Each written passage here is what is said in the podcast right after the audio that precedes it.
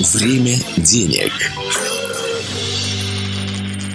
Проект создан при поддержке регионального министерства финансов в рамках программы по повышению уровня финансовой грамотности как не отказываясь от комфорта, экономить на коммунальных услугах, ну и при этом, естественно, не нарушать закон. Итак, Паша, тебе слово 20 лайфхаков.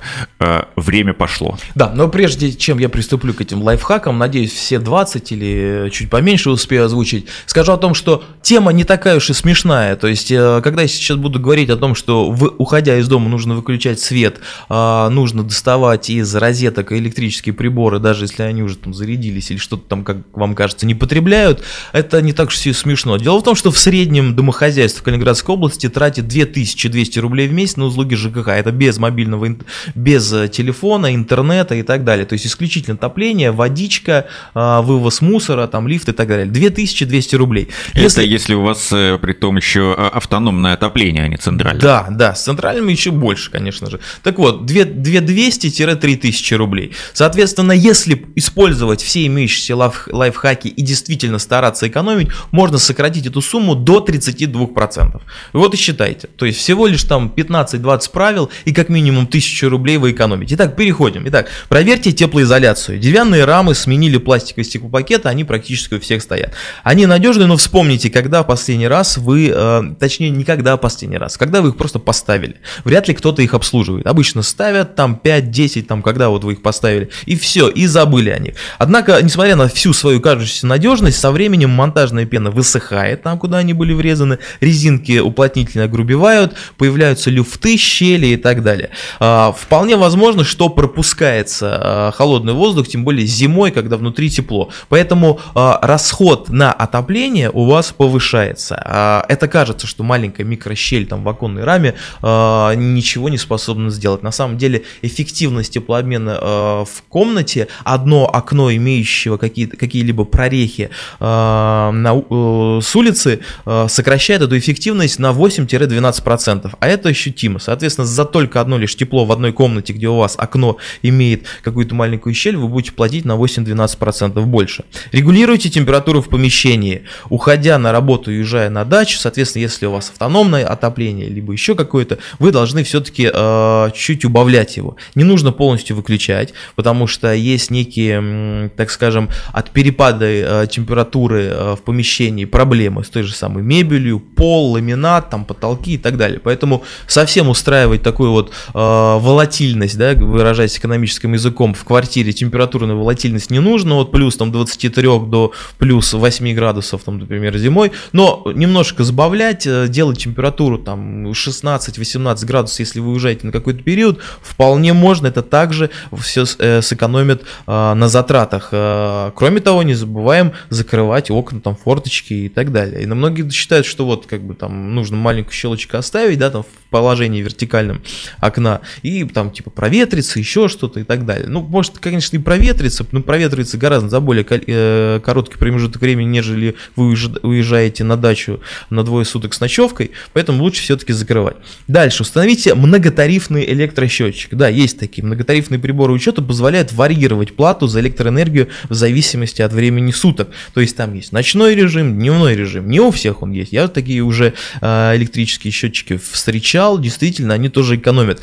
Единственный момент, что если у вас уже стоит электросчетчик, а он, естественно, стоит, он, может быть, вы его и обновляли когда-то, то если вы захотите поставить с ночным тарифом электросчетчик, то это будет как бы не дешево и не бесплатно в любом случае. Поэтому, если вы недавно ставили электросчетчик, он у вас работает хорошо, достаточно новый, современный, но без ночного тарифа, то, скорее всего, ставить э, многотарифный счетчик не будет смысла, потому что он стоит денег, старый вы практически никуда деть не сможете, а, а это окупится, э, ну, через как минимум несколько лет учитывая, что он будет использовать ночной тариф. Поэтому, и опять-таки, нужно пользоваться электричеством ночью по ночному тарифу. То есть, если вы особо и не пользуетесь, то и смысла здесь нет. Если вы же собираетесь ставить счетчик, либо старый сломался, либо еще что-то, ставьте многотарифный. По крайней мере, некоторые вещи вы сможете сделать, там, стирать, мы, э, стирать, мыть посуду в посудомоечной машине и так далее ночью по сниженному тарифу. А, это достаточно выгодно. На Западе очень многие так делают. Там тоже есть ночной тариф, поэтому стирают, моют, там еще что-то. А, на Западе очень часто ночью, потому что действительно дешевле.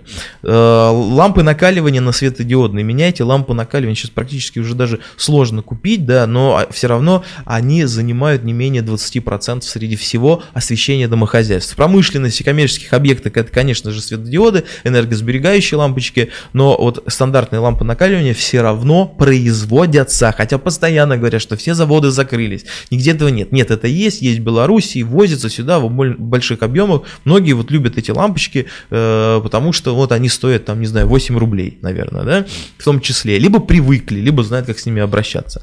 Вот, либо не верят, считают, что современные лампы вредны. Дальше, уходя, гасите свет. Вот это старое правило, а, оно крайне важное, потому что электричество, тем более электричество а, комнатное из люстры, вот просто вот сейчас подумайте, сколько лампочек на освещение в квартире а, у вас размещено.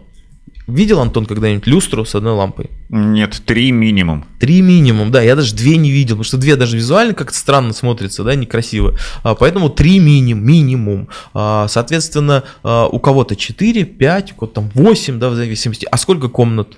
Ну, как минимум одна плюс кухня, да и какая-нибудь там какой-нибудь холл, там гостиная. Там, э, ну, сейчас люстры уже не модно. Сейчас э, э, делают натяжные потолки, и в них там ставят там да. сразу несколько таких светодиодных да. скажешь ламп. Мне, скажешь мне об этом через лет пять, потому что вот я хожу в гости часто, и это люстры.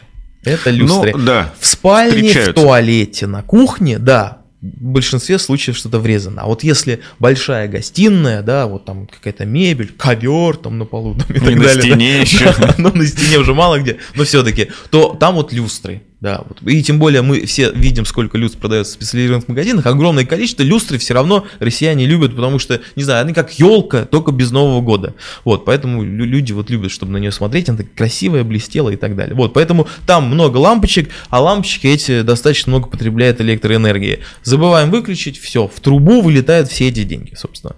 Дальше, установите датчик движения, тоже важная вещь, но здесь больше касается, наверное, общих подъездов, а, крыльцо дома многоквартирного и так далее. Скидывайте, ставьте датчики э, всем, кто живет в этом подъезде или внутри, э, потому что лампочка, если постоянно все горит, все это раскидывается на все квартиры. Иногда такое бывает, что кто-то один платит. У меня был такой случай, когда платил один человек, потом только об этом узнал. Поставили лампочки, когда управляющий ком... А, нет, у них был э, товарищество собственников жилья, что-то они там расписывали, он, видимо, на собрании этих собственников заснул, а он жил на первом этаже в квартире номер один.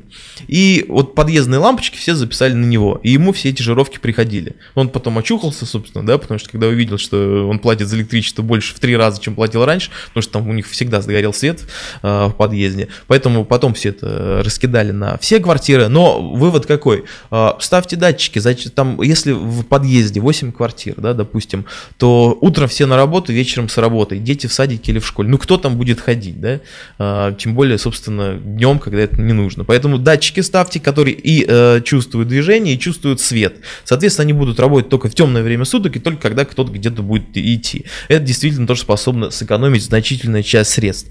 А, проверьте энергоэффективность бытовой техники. Ну, проверьте такое вещь. Я не думаю, что если вы сейчас посмотрите, какая наклейка у вашего холодильника, электроплиты, стиральной машины сзади наклеена с такими от красного до зеленого полосочками и классификацией А++, А+, А, там, Б++, и так далее, вы увидите, что у вас там, ну, так скажем, желающие оставлять э, лучшего энергоэффективность, вы сразу ее выкинете в окно и побежите покупать новую с А3+. Это совет совет скорее касается людей, которые собираются покупать технику. И очень такое бывает достаточно часто. Когда вы а, на том или ином сервисе, маркетплейсе сравниваете ту или иную э, товарную позицию, э, например, ну, микроволновая печь, грубо говоря, да, и вы смотрите, что одна и та же модель, ну, практически со всеми теми же характеристиками стоит по-разному. Вы покупаете более дешевую, а она может быть дешевле на 99 рублей. И вы такие довольны, вот 99 рублей сэкономил, модель одна и та же, может одна буква в конце отличается, там А или Б. Так вот, здесь не все так просто. Дело в том, что та более дешевая микроволновая печь имеет более низкий класс энергоэффективности, а та, которая подороже, более высокий. Соответственно, эти 100 рублей вы отобьете отобьете за первый месяц ее использования. Поэтому при всех прочих равных а, технических характеристиках того или иного бытового прибора а, покупайте при небольшой разнице в цене именно э, тот э, товар, у которого выше э, энер- класс энергоэффективности, а именно А++. То есть если там А++, то все, выше нет там какого-то другого уровня. Поэтому А++, в крайнем случае А+. Все остальное будет потреблять действительно большое количество энергии. А, представь себе автомобиль, э, который э, едет так же, как другой автомобиль, но потребляет гораздо больше топлива. Вот и все. Какой вы выберете? Конечно, который потребляет меньше, чуть-чуть, чуть-чуть переплатив. Дальше. Обследуйте холодильник. Вот так вот, э, такой лайфхак. Проверьте резинки на дверцах и лед в морозилке. Если у вас там налить, если резил, резинки сохли и так далее, эффективность его заморозки, потребление электричества тоже повышается. Поэтому здесь, как с окнами, нужно проводить периодическую ревизию.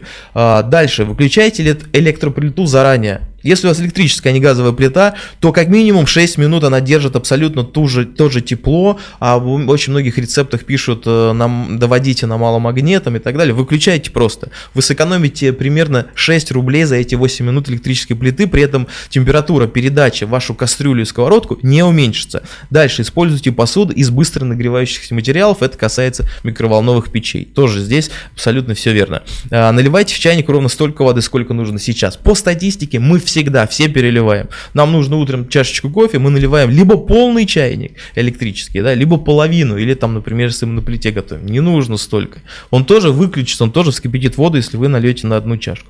Чистите пылесос, фильтр периодически, а также следуйте всем нашим рекомендациям. Мы еще раз вернемся. У нас еще много лайфхаков по экономии ЖКХ. Время денег.